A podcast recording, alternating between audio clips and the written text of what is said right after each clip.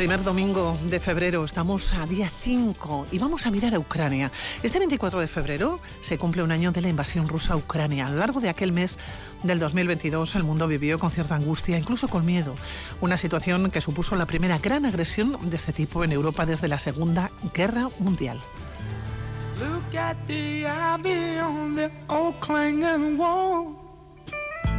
Look at the flowers and the green grass so tall. It's not a matter of when push comes to. It's just the Y casi 365 días después eh, continúa la guerra. Miquel Reparaza, responsable internacional de ITV. Eunon, pues sí, continúa la guerra, estamos ante el, primer aniversario, eh, pero en realidad eh, lo que hay que seguir contando es eh, el transcurso de esa guerra, ¿no? porque no ha terminado, porque todavía hay millones de personas afectadas por esa guerra y, además yo diría que no hay visos de que esto vaya a parar pronto. ¿no? ¿Cuál sería la fotografía a día de hoy que nos encontramos en aquel país? Bueno, ahora mismo Ucrania está en guerra en dos frentes. ¿no? Hay dos frentes eh, donde la invasión rusa, digamos, está eh, parada, pero donde, donde está habiendo combates. ¿no? Uno es el, en el Donbass, en, las inmediaciones de, de eh, Bakhmut, una localidad de, del Donbass cercana a, a Kramatorsk, donde hay un frente establecido y donde está habiendo combates y donde Rusia está intentando tomar esta ciudad, ¿no? después de haber tomado pues localidades cercanas como Soledad. Ese es uno de los frentes. El otro es el sur, eh, la zona de, de, Gerson, donde está habiendo también eh, ataques eh, por parte de Rusia, donde las posiciones ucranianas están defendiendo al otro lado del, río Dnieper. Esos son los dos frentes ahora mismo, el este y, y el sur. Y después está habiendo eh, ataques rusos también en otras ciudades, incluida la capital Kiev, donde eh, pues esporádicamente eh, caen misiles o drones, sobre todo contra infraestructuras, infraestructuras eléctricas. Y, por tanto uno de los grandes problemas de Ucrania ahora mismo es la falta de suministro eléctrico en muchos lugares que dependen de, pues, de, generadores y, donde la situación es muy precaria, ¿no? en, en pleno invierno además, con unas temperaturas bajo cero ahora mismo en, en toda Ucrania. Claro, una pregunta que nos hacemos, ¿hasta cuándo pudo durar esta guerra con las infraestructuras energéticas atacadas, sin víveres? Parte de la población está sobreviviendo por las ayudas humanitarias. Con la llegada del invierno, con este invierno tan frío además, hay un nuevo enemigo. Sí, claro, el, invierno, ¿no? Y el invierno era uno de los factores que más eh, temía eh, la población ucraniana eh, y, y, que yo creo que, bueno, está transcurriendo pues, pues como se preveía, ¿no? con esos cortes de, electricidad y, y, con esos eh, pues, eh, sabotajes a la línea eléctrica, sobre todo eh, ucraniana. ¿no? y bueno, y, el, invierno va adelante y lo que ahora se ve en el horizonte y lo que estamos viendo ya desde esas reuniones que se están haciendo, esas decisiones que está tomando sobre todo Occidente, la OTAN sobre el envío de armas, es una nueva ofensiva, ¿no? esa nueva ofensiva de primavera que que se vislumbra ¿no? Eh, con el envío de, los tanques Leopard. y, habrá que ver pues, cómo transcurre la guerra a partir de, pues, del fin del invierno. ¿no? Oye, ¿por qué Rusia no acepta la soberanía o la independencia de Ucrania? ¿Son motivos culturales, son motivos ideológicos, son motivos económicos o todo un poco?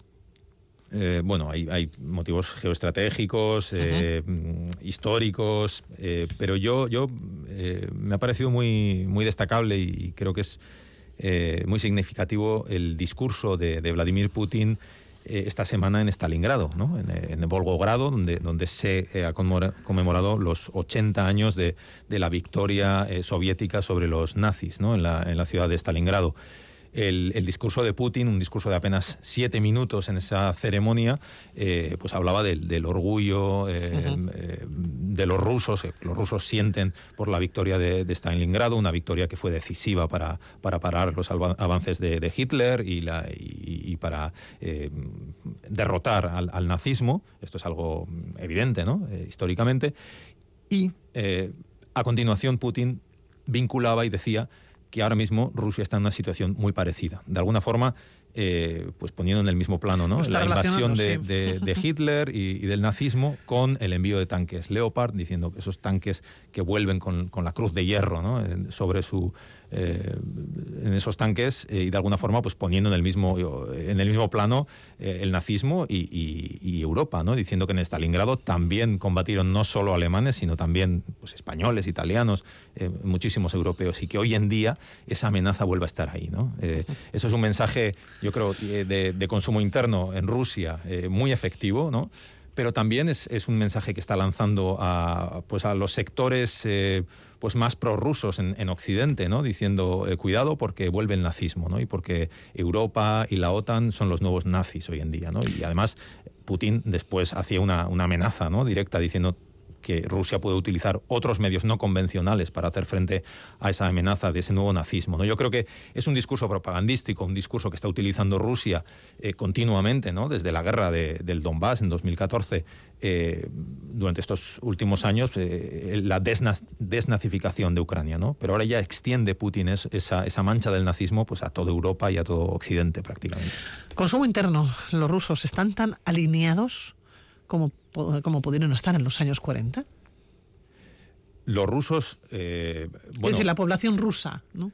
Bueno, yo, creo que sí. Yo creo que eh, hay una mayoría, de, sin duda, de, la población rusa que, está alineada con, las posiciones de Putin. ¿no? Yo creo que eso es bastante evidente. ¿no? Eh, es verdad que, que, hay una contestación también anti, antigubernamental en Rusia, que es reprimida y que, y que no puede alzar la voz ahora mismo, ¿no? Pero eh, yo, yo he viajado muchas veces a, Rusia y, conozco Rusia, conozco rusos, he hablado con, gente allí y yo creo que eh, hay una mayoría que, ahora mismo, eh, pues de alguna forma compra el discurso de Putin, ¿no? De, esa amenaza de, la OTAN, de esa amenaza de Occidente a la soberanía y al, al espacio eh, ruso, ¿no? geoestratégicamente hablando. ¿no? Yo creo que eso es algo que ha calado y que hay muchísima gente en Rusia que, lo ve así. ¿Sigue queriendo, sigue siendo Rusia un imperio? Bueno, sin duda hay, hay una vocación ¿no? Eh, imperialista por parte de Rusia, ¿no? Y, bueno, eh, si no, no estaría invadiendo países vecinos, ¿no? y eso yo creo que es una, es una evidencia. Eh, pero bueno, eh, pues ahí está también la, lucha por la hegemonía por parte de, Estados Unidos. También hay un imperialismo estadounidense, sin ninguna duda, ¿no? Y, es un choque que ahora mismo está ocurriendo en, Ucrania ¿no? y, que esperemos que no salga de Ucrania. ¿no? Bueno, es una guerra que ha impactado profundamente a Europa, ¿no? desde todos los flancos, desde la cercanía, eh, por la economía, por los sentimientos también, ¿no? Que, sientes como que te están atacando en tu casa. ¿no? Eh, Rusia a día de hoy está enfrentada absolutamente ¿no? a Europa. Está, eh, también lo estamos conociendo, lo has mencionado, el envío de carros de combate ¿no? en la coalición internacional en las próximas semanas, los próximos días. Mm. Europa ha tomado parte Sí. Sí, en Europa yo creo que está habiendo un cambio muy grande. ¿no? Eh, si nos remontamos tres años atrás con el Brexit, hubo ya un, cambio grande, que es la salida del Reino Unido, la salida de esa especie de, contrapeso al poder de Alemania en, Europa.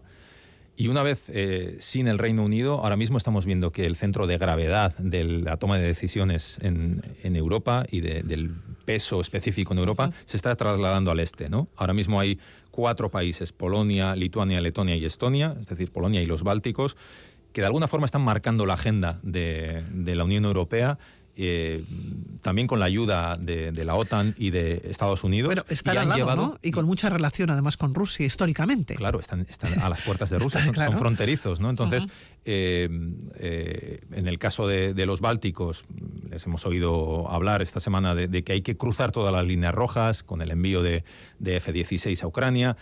Es decir, ese discurso más... Eh, beligerante, quizás. Beligerante, sin duda, porque, porque están cara a cara con Rusia de los Bálticos y de Polonia, está llevando a países como Alemania a, posiciones mucho más belicistas. ¿no? Eh, Alemania nunca había, eh, nunca antes, después de la Segunda Guerra Mundial, había enviado material ofensivo a, a, otro país. ¿no? Esto es un cambio histórico en la posición de Alemania. Pero dentro de la Unión Europea, si antes, después del Brexit, se había fortalecido de alguna forma el eje París-Berlín, ¿no? el eje franco-alemán, con bueno, un reparto de poder entre, entre estos dos países fundadores, ¿no? Ahora mismo eh, Francia está perdiendo peso sin duda eh, y, las posiciones más atlantistas, más eh, beligerantes, como decías, ¿no? de, los países del este y incluyendo Alemania o presionando a Alemania hacia esas posiciones, yo creo que está ganando, está ganando la, batalla interna en Europa y sin duda Europa se está implicando mucho más. ¿Salida negociada o una victoria clara por parte de uno de los dos países? Esto es adelantarnos en el tiempo, ¿eh? Sí, yo, Qué complicado. Es muy poco complicado hacer previsiones. ¿no? Una guerra, no sabemos si va a ser una guerra larga, si va a ser corta, sí. pero sin duda eh, el envío de armas, eh, pues bueno, eh, y, ese tipo de armas, ¿no? De tanques, de porque claro, los tanques son armas y son máquinas para causar bajas al enemigo, es decir, para, para luchar pueblo a pueblo, para, para una guerra larga, ¿no? Pero, pero bueno, habrá que ver, no sé, nunca se es sabe lo ¿eh? que ocurre en una guerra. Es tremendo. Pensábamos que no nos íbamos a encontrar una guerra, ¿no? Un enfrentamiento de estas características y lo, lo, seguimos viviendo. No se nos olvida en los años 90 en eh, la antigua Yugoslavia, también, lo, también lo vimos, ¿no? También lo, lo, vivimos, pero quizás de una manera, no sé si más reducida, más controlada. Eh, fueron, fue una, guerra civil prácticamente, ¿no? De varios países que formaban uno esta es una guerra más, más una guerra de poder eh, que implica muchas más, eh, muchos más países y, más potencias, ¿no? Y, potencialmente es una guerra mucho más peligrosa, sin duda. Bueno, llega el 24 de febrero, es el día. Programa especial, Miquel. ¿Qué vais a hacer? ¿Qué va a hacer Euskal Herrati Televista?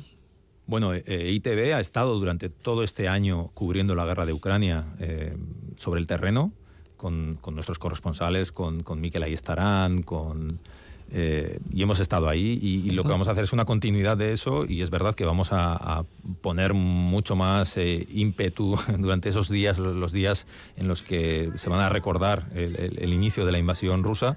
Eh, con presencia de, nuestros equipos en, Ucrania, ¿no? y vamos a, Vamos a hacer informativos desde, desde Kiev y, en fin, eh, informativos de televisión, de radio, programas eh, y nos vamos a trasladar un, equipo grande a, Ucrania esos días.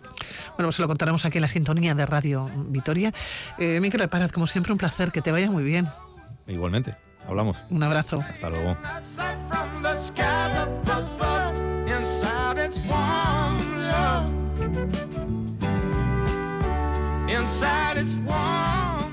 Y hace unos meses surgía Euchi Ucrania, una red vasca de acogida urgente. El historiador y periodista de Gasteiz, eh, Miguel Gutiérrez de Caritano, era una de las cabezas visibles y sigue siéndolo. En unos instantes vamos a charlar eh, con él. Lo tenemos esperando al otro lado del telefónico, pero precisamente se ha cortado. Un Miguel que se encuentra en Ucrania, pero no sabemos en qué punto.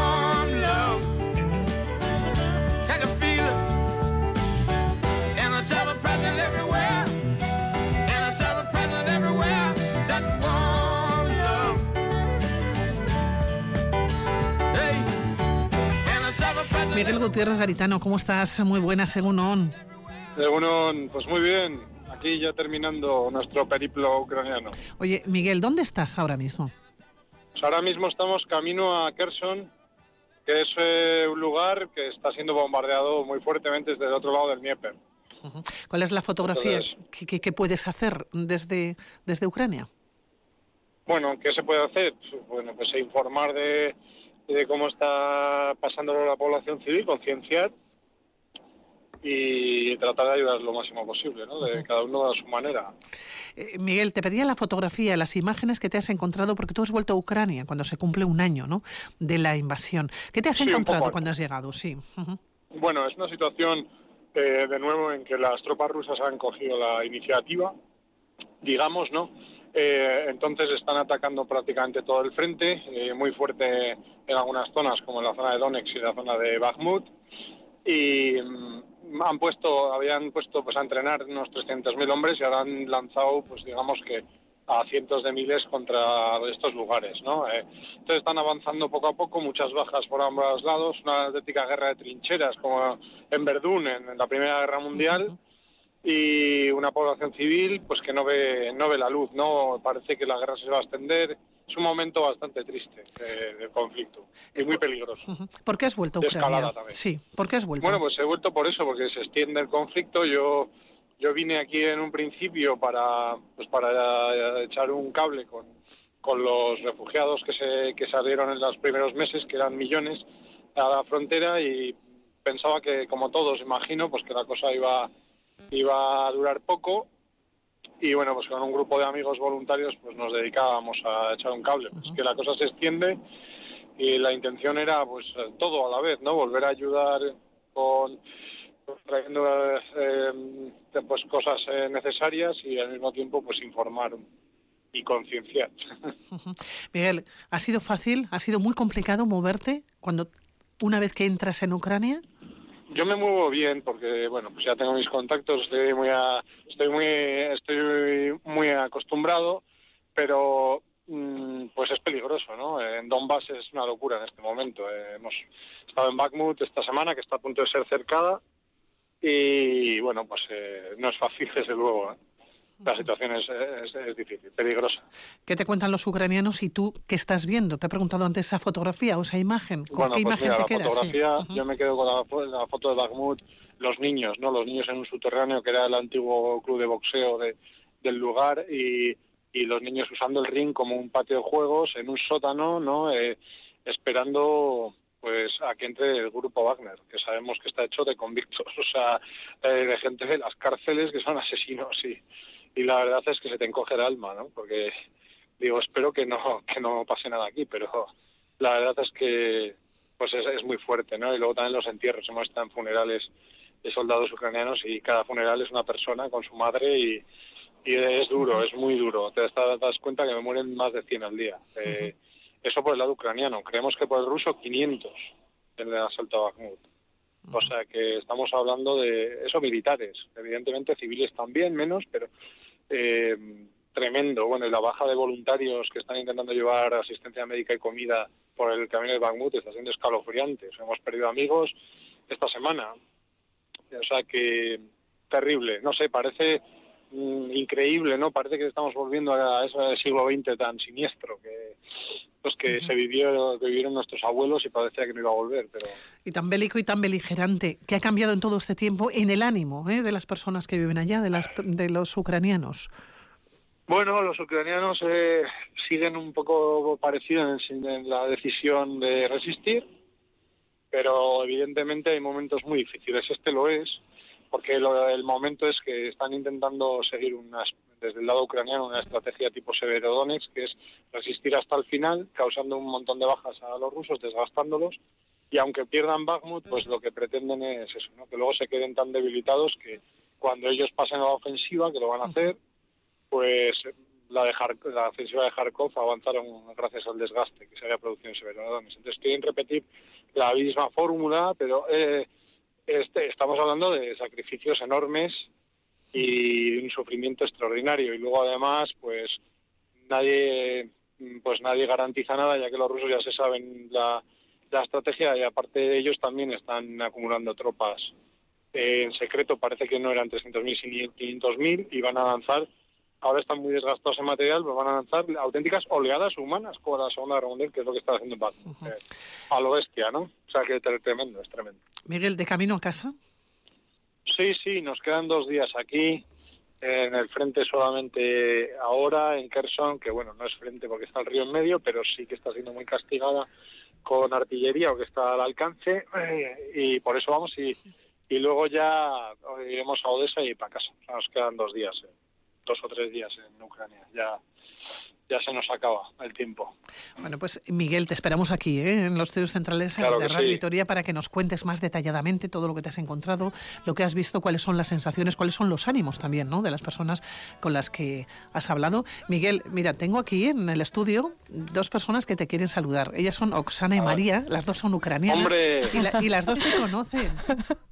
Hombre, Miguel, sí, te echamos de queridas. menos. Vuelve pronto. Enseguida estamos todos juntos otra vez. Sí, sí, y estamos siempre siguiendo eh, tus eh, mm, eh, Artículos. artículos y eh, muchas gracias por todo que haces para Ucrania. Bueno, la verdad es que eh, eso no soy yo, como vosotras sabéis, somos una, un- muchos. Eh, vosotros eh, eh, somos un equipo de gente y al final, pues, hacemos lo que se puede, que es siempre poco, porque esto es una situación terrible, pero bueno, es lo que... Bueno, Miguel, pues desde aquí, desde, desde tu casa, que un abrazo, que te esperamos en Radio Vitoria. Cuídate mucho, ¿eh? Venga, un abrazo. Un abrazo. Agur, agur.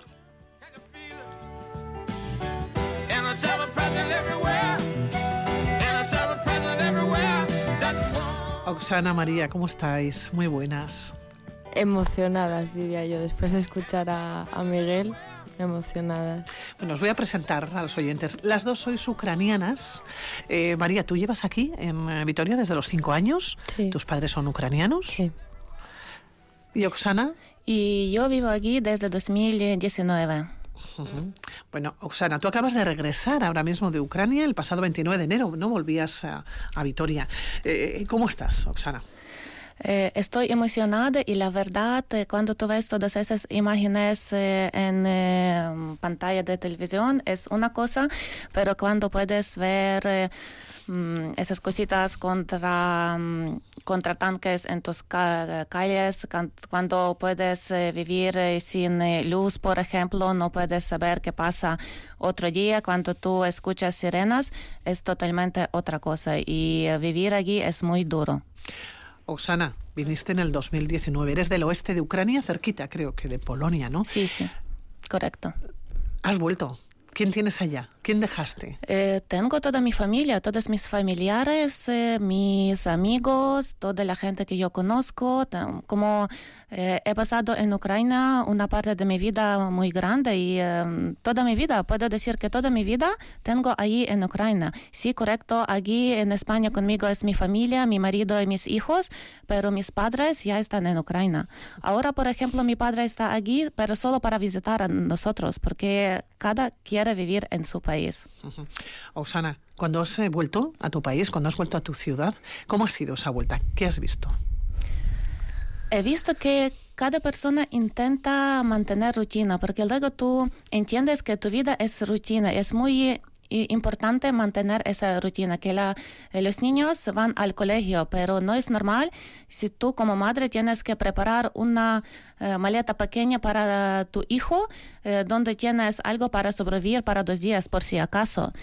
No es normal si los niños vuelven a casa y hay sirena y los niños de 5, de 7 años ya saben dónde pueden sentarse para tener más seguridad. Pero esa seguridad si tú te quedas en casa, no, no es realmente en seguridad, porque si eh, vas a tener ataques, a veces sí, es, es muy relativo. Y, pero sí, las personas, cada persona quiere mantener su rutina, eh, mantener calma, es duro pero y, ver todo eso es muy duro. Para mí fue una experiencia muy dura. ¿Tuviste tanques? Eh, ¿Viste sirenas? ¿Escuchaste eh, los sonidos? El sonido sí. Y por ejemplo, donde yo vivo, en 10 eh, kilómetros hay un aeropuerto militar y podemos ver cada vez aviones militares porque, como sabemos, Bielorrusia siempre está al lado de Rusia y si hay algunas actividades en Bielorrusia significa que nuestros eh, aviones tienes también eh, eh, tener alarma y nosotros tenemos sirena. Sí, durante estos cinco días no tenía ninguna experiencia con bombarderos, pero con sirenas, con cortas de electricidad cada día. ¿Se pasa frío? Porque los rusos han atacado directamente ¿no? A, a, la electricidad, o por lo menos a las infraestructuras, ¿no? que sí, eh, eh, eléctricas. Vosotros ahora mismo tenéis luz en Ucrania, hay luz en la ciudad donde tú vives. Eh, prácticamente hay luz, pero hay también como cuatro horas tú puedes tener luz, luego cuatro horas tú puedes estar sin luz. A veces si pasa o hay otros ataques, todo el día tú no tienes luz. Y si no tienes luz, significa que no tienes ni calefacción ni tienes agua. Si estamos preparados, tenemos algo de agua en nuestra casa y, por ejemplo, si eres una persona mayor o adulta, tú puedes sobrevivir, puedes organizar, pero eh, si eres en un hospital o tienes un hijo pequeño, un bebé, es casi imposible vivir normal. Y por eso es tan importante caudar dinero para generadores, para ayudar como mínimo los sectores más importantes, como hospitales, como guarderías, donde eh, las personas no pueden sobrevivir sin eh, esos elementos básicos. ¿Qué temperatura has dejado en Ucrania? Cuando yo estaba allí, como, como en Vitoria, ahora hace más frío. Bajo cero. Eh, sí, bajo cero. ¿Diferencias con la Ucrania que dejaste en el 2019 cuando te viniste aquí a Vitoria? Te has encontrado un país absolutamente diferente. Desde primera vista parece que ese país eh, um, ha cambiado mucho, sí, porque eh, como puedes, con sirenas es, es alguna experiencia que nunca pensamos que po- podría ser eh, en ahora, en el tiempo cuando nosotros vivimos, y también que nunca puede pasar en Europa. Porque en Ucrania es como un parte de Europa que vivimos siempre. eh, yo tenía en eh, Ucrania una vida perfecta y no tenía ninguna dificultad eh, ni viajar ni vivir como yo quiero. Y ahora sí, yo no puedo, ese- yo no tengo esa po- posibilidad. Por ejemplo, yo no puedo ir con mis hijas a Ucrania para ver eh, mis padres, porque para hijos es muy peligroso. Pero tú has ido. Sí, yo sí, yo sí, pero es eh, cosa diferente. Yo no puedo, em, yo no quiero que mis hijos tengan esa experiencia de sirenas, porque yo puedo ver impacto que tiene a mí, porque a veces también me siento muy mal. Y la verdad que no quiero que ningún, eh, ningún niño eh, en ningún país necesita eh, esa experiencia. Es algo que mejor no tener nunca. María, llegas a Vitoria con cinco años. Sí. ¿Cómo viniste a esta ciudad? ¿Cuál era la situación de- del país a principios del siglo XXI, a finales del siglo XX? Eh, yo vine eh, en un bus con un montón más de desconocidos migrantes que iban a buscar una vida mejor. Y, y aquí me quedé en Vitoria, Te quedaste con tus padres. Ujú. claramente, sí. Eh, ahí dejé, en Ucrania dejé mi infancia eh, a mis abuelos y amigos. Y ¿Quiénes viven ahora mismo? ¿Quiénes tienes allá? En Ucrania. Eh, están mis abuelos eh, de parte de madre, mis tíos también de parte de madre y todos mis amigos y muchos más familiares. ¿Cómo se vive con una guerra en el país de origen donde tienes familiares, donde tienes a los abuelos, decías, donde tienes tíos, tienes amigos, a miles de kilómetros? ¿Cómo lo lleváis? Eh, es un sufrimiento constante, la verdad, porque el hecho de que estés aquí a 3.000 kilómetros no significa que no te duela o que no te preocupes igual eh, cada vez que suenen las sirenas ahí. Eh, además es una frustración muy grande porque de hecho estás muy lejos de donde tendrías que estar, entre comillas. Eh, como que piensas que te, que te sentirías algo más útil estando ahí con los demás, llevando esa vida tan adaptada que, han- que están llevando ahora mismo eh, a, a las, adaptada a, la- a las acciones militares, a las acciones bélicas, a las sirenas, a, a los cortes de luz y agua. Em, pero desde aquí lo único que me queda hacer es ayudar de, de otras maneras y, y transmitir todo el apoyo, difundir. eh, es lo que puedo hacer desde aquí. Que quiero ir, me encantaría, me encantaría estar ahora mismo ahí, pero no es posible, es demasiado peligroso. Oye, era una crónica anunciada, las relaciones entre Moscú y Kiev siempre han sido problemáticas. Sí. Desde, vamos, yo desde que tengo eh, conciencia, siempre, por así decirlo, em, no, no, no es odio, pero siempre nos tirriaba la cultura rusa, eh, como que lo ruso no nos, no nos convenía, no lo queríamos, no nos gustaba, en nuestra casa no se, no se hablaba en ruso, no se escuchaba nada en ruso. ¿Sabes hablar ru- ruso? Yo lo entiendo. ¿Lo entiendes? Lo entiendo y bastante eh, con eso, vaya. no quiero más tampoco. No, no. Yo lo básico de lo ruso porque tampoco me he puesto a ello. En ningún momento ya te digo porque en mi casa nunca sea ¿Cuántos idiomas hablas, María?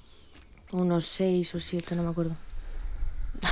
El castellano lo hablas muy bien, llevas desde los cinco años aquí. Sí. Euskera, inglés, ucraniano, eh, alemán el A2 tengo Y entiendo ruso y entiendo polaco y no sé si me dejo alguno más. Bueno, impresionante. Oksana, ¿cuántos idiomas hablas tú? Eh, yo también eh, seis idiomas, pero por ejemplo, eh, si hablamos de idiomas eh, ucraniano y ruso, sí, eh, como había un montón de televisión, nosotros, eh, para, para mí fue muy fácil entender y hablar eh, eh, ruso. Y como me gusta leer, eh, antes no había tanta literatura ucraniana, ahora hay mucha más y eh, hay mucha literatura traducida al idioma ucraniano. Por ejemplo, para mis hijos aquí, ellos hablan ya cuatro idiomas. Ellos hablan ucraniano, entienden y hablan ruso, eh, ya han empezado a hablar eh, español muy bien, inglés.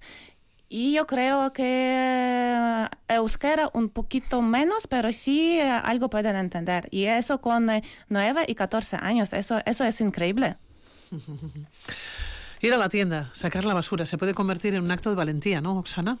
En Ucrania, ahora mismo. Ir a la tienda, decidir el día a día. Y ir a la tienda es, es algo que te ayuda también a sobrevivir, porque es una parte, parte de, De tu de rutina. tu rutina, sí. Pero cada de nosotros, eh, eso entiendo. Si ahora no, es, eh, eh, no estás luchando, si ahora no defendemos eh, nuestro país, luego todo eso, toda esa era, toda esa inseguridad puede venir más allá. Porque eh, si hablamos de historia, en 2008 eh, Rusia, eh, Rusia hacía, o entró con sus armas en eh, Georgia. Y luego, después de seis años, en Donbass. Y después de ocho años, en un lugar donde yo vivo. Y eh, es una distancia lo mismo entre eh, mi ciudad y Donbass, entre Donbass y Georgia. Y por ejemplo, si hablamos eh, eh, de una mm, distancia de, de frontera con Polonia y Berlín, es lo mismo. Es que es muy, muy, muy cercano y por eso cada persona de Ucrania lo entiende. Por eso luchamos tanto. Por eso. Oksana María, os voy a llamar otro día para que vengáis aquí, para que me sigáis eh, contando, ¿no? Eh, me queda muy poquito tiempo, me quedan segundos. Un año después, ¿cómo se sobrevive a la guerra y qué pensáis a día de hoy? María. Pues que este último año ha sido fugaz, no lo hemos visto ni pasar en realidad. El 24 de febrero nos cambió la vida a todos, a los que están ahí, a los primeros y, y a los ucranianos que estamos fuera también. Fue, se nos ha quedado un antes y un después. Y ya hemos entrado en el 2023 y la guerra sigue. Y solo podemos decir que tenemos que, que resistir, tenemos que seguir ayudando, apoyando, haciendo todo lo que esté en nuestras manos.